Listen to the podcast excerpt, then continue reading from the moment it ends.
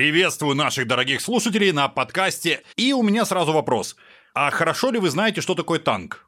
Нет, мы знаем, что это боевая машина на гусеницах с орудием, и у большинства на этом э, знания, наверное, заканчиваются.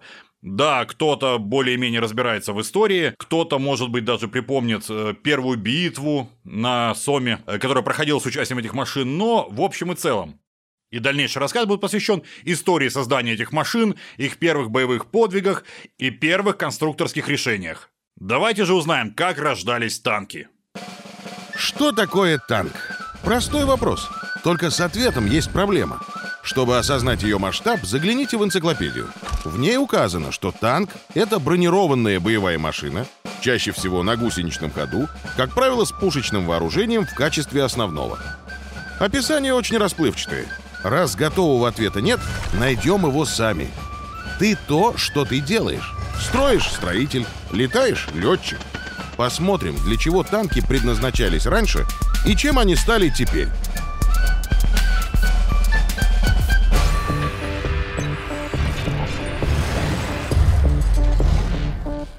Когда появилась первая бронированная боевая машина, точно неизвестно. Люди видят их в осадных таранах эпохи Эллинов, доспехах для лошадей и фантастических проектах Леонардо да Винчи.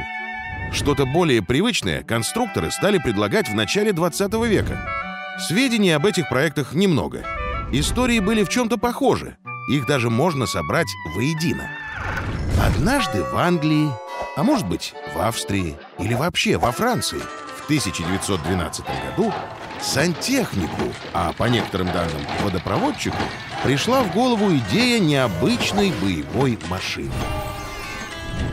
Несколько бессонных ночей, и чертеж был готов. Изобретательный слесарь отправился в военное министерство с докладом. Он уже мечтал о славе и почете, однако собралась комиссия, и результат получился неожиданным.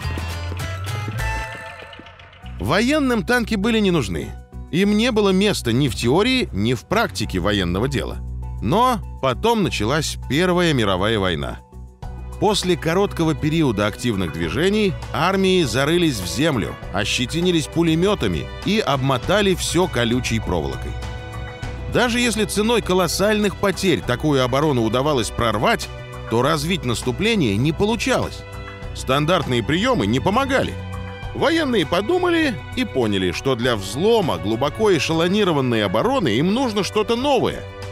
В 1914 году сэр Суинтон, британский военный инженер и аристократ, предложил бронированный вооруженный трактор, рабочее название «Истребитель пулеметов». Проект не был одобрен военным министерством.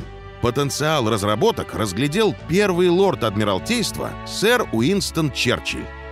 Он выделил деньги, и 20 февраля 1915 года был создан комитет по сухопутным кораблям.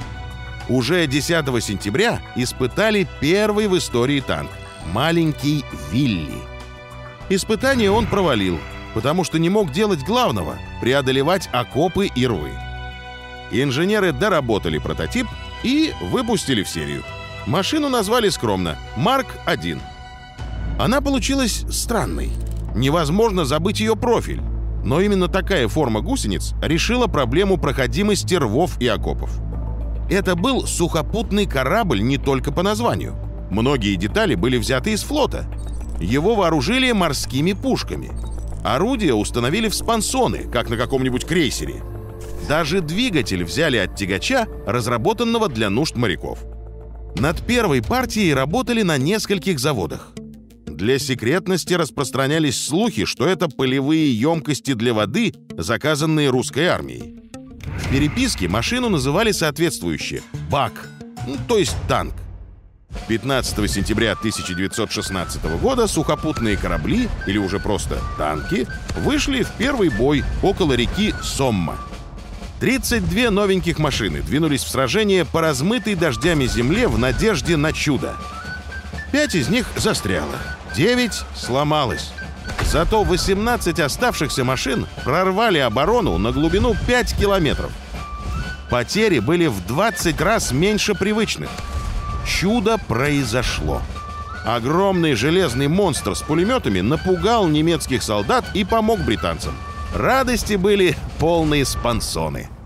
Через год немцы в ответ на сухопутный корабль англичан выкатили свой подвижный форт А-7В. Танк вмещал самый большой экипаж в истории. Назначение у него было ровно то же самое, что и у Марк-1. Эти машины должны были помочь пехоте быстро прорвать линию обороны. В самом начале танкостроения не было единого ответа на вопрос, что такое танк. Для немцев и англичан это был таран, который помогал пехоте прорвать оборону противника. У французов же был свой подход. Отцом танкостроения во Франции был полковник Жан-Батист Этьен. В августе 1915 года он написал «Господа, победа в этой войне достанется тому из двух противников, кто первым сможет поставить 75-миллиметровую пушку на машину, способную пройти по любой местности». И не ошибся.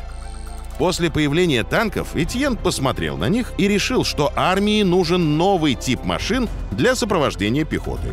Легкий, маленький, маневренный и дешевый. С этой идеей он пошел к крупнейшему французскому фабриканту – Луи Рено. Так появилась новая машина, не похожая на крейсеры. Экипаж из двух человек – водителя, который управлял танком, и командира, который делал все остальное – Вооружение – один пулемет или 37 миллиметровая пушка с коротким стволом. Тем не менее, в 1918 году Рено FT-17 стал лучшим средством сопровождения пехоты и основной машиной французских бронетанковых сил. После Первой мировой созданием танков заинтересовались многие страны. Военные в большинстве стран отвели танкам роль усиления традиционных родов войск и прежде всего пехоты – французы и англичане разделили свои танки на пехотные и кавалерийские, они же крейсерские. В СССР было пять основных типов танков – разведывательные, общевойсковые, оперативные, качественного усиления и особого назначения. Их дополняли семь специальных типов. В общем, теоретическая и практическая работа над вопросом «что такое танк?» просто кипела – конце 30-х годов танки начали толстеть. Золотой век, в котором хватало тонкой брони, закончился. Это стало понятно после войны в Испании. Оказалось, что пехота, по крайней мере в Европе, наконец-то получила противотанковые средства в достаточном количестве. Легкие мелкокалиберные скорострельные пушки и крупнокалиберные пулеметы без усилий делали из танка решето, еще в начале 20 века немцы разработали теорию ведения молниеносной войны – Блицкрик. В Первую мировую реализовать ее не удалось. Они подумали снова и решили ее усовершенствовать. Блицкрик по новым правилам должен был вестись крупными танковыми соединениями, группами. Их задачей стала не поддержка пехоты, а прорыв на большую глубину. Танки не должны были биться о полевую оборону. Их задача — сеять хаос в тылу, давить штабы, захватывать транспортные узлы, рассеивать подкрепления на подходе. Победа достигалась уничтожением возможностей для связи и снабжения противника. Современная армия не римский легион. Без бензина и патронов воевать не может. По мнению немцев, танки — это не дополнительное средство боя, а самое мощное наступательное оружие. И все остальные войска должны действовать в их интересах. Роль поддержки пехоты немцы переложили на другой класс техники – штурмовые орудия. Под эту теорию создали два танка – Панцеркампфваген-3 и Панцеркампфваген-4. На поле боя они дополняли друг друга. ПЗ-3 разрабатывался как основной танк вермахта. Планировалось, что танк будет действовать там, где нет сильной противотанковой обороны. Его противниками была не техника, а живая сила – Поэтому при выборе оружия значение придавалось скорострельности и количеству. ПЗ-3 был вооружен тремя пулеметами и 37 миллиметровой пушкой. Все это дополнялось великолепной системой наблюдения. ПЗ-4 должен был поддерживать тройки. Его короткоствольная 75 миллиметровая пушка великолепно справлялась с артиллерией и полевыми укреплениями.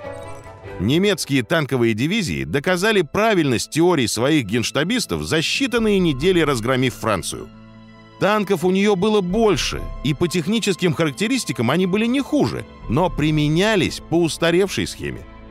Панцер-3 и Панцер-4 отлично выполняли свои роли в начале нападения Германии на СССР. Но потом все пошло не так.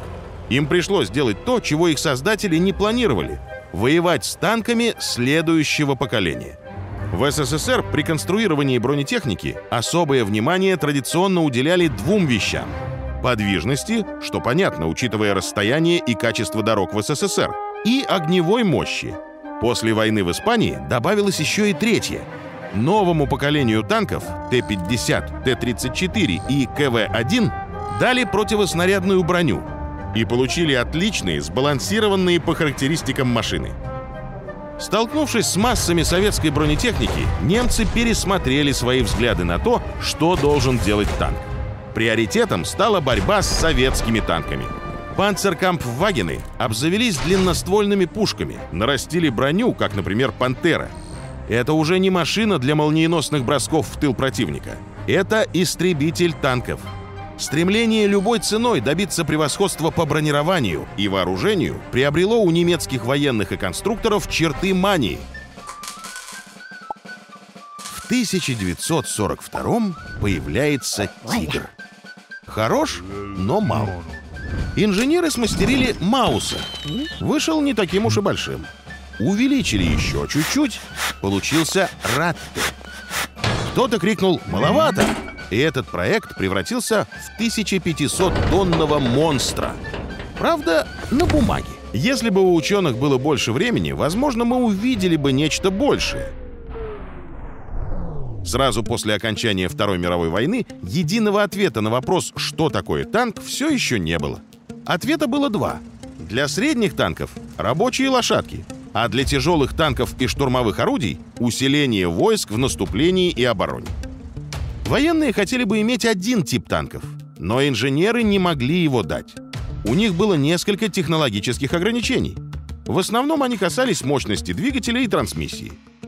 Во второй половине 50-х годов в Великобритании разработали 105 миллиметровое танковое орудие, которое на Западе стало популярным почти как «Битлз».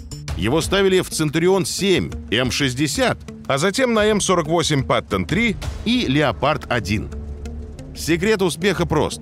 Средний танк, вооруженный этой пушкой, пробивал советские тяжелые машины в лоб. Кроме прекрасного бронебойного снаряда, к орудию прилагался мощный осколочно-фугасный. В ответ появилась советская 115 миллиметровая гладкоствольная пушка, которая делала то же самое, только с тяжелыми танками НАТО. То есть также уверенно пробивала их в лоб – После начала массового производства британской нарезной и советской гладкоствольной пушки выпуск тяжелых танков был свернут во всех странах. Их продолжали использовать, но постепенно заменяли на ОБТ – основные боевые танки. Конструкторы смогли получить машины быстрые, хорошо защищенные и мощно вооруженные. Проклятие было снято. Машины нового типа сделали ответ на вопрос, что такое танк, очень простым. Это универсальная боевая машина, обладающая высокой огневой мощью, бронированием и маневренностью, способная прорывать оборону, удерживать преимущество в нужной точке. Танки появились как экзотика, отчаянная попытка выйти из тупика позиционной войны. Сейчас они основа сухопутных сил – Иногда говорят, что танки — это уже не модно. Но в ближайшее время они вряд ли уступят это место кому-то другому. Ну что же, теперь, если кто-нибудь вас спросит, что такое танк, вы сможете ответить исчерпывающе, прям с историческими справками.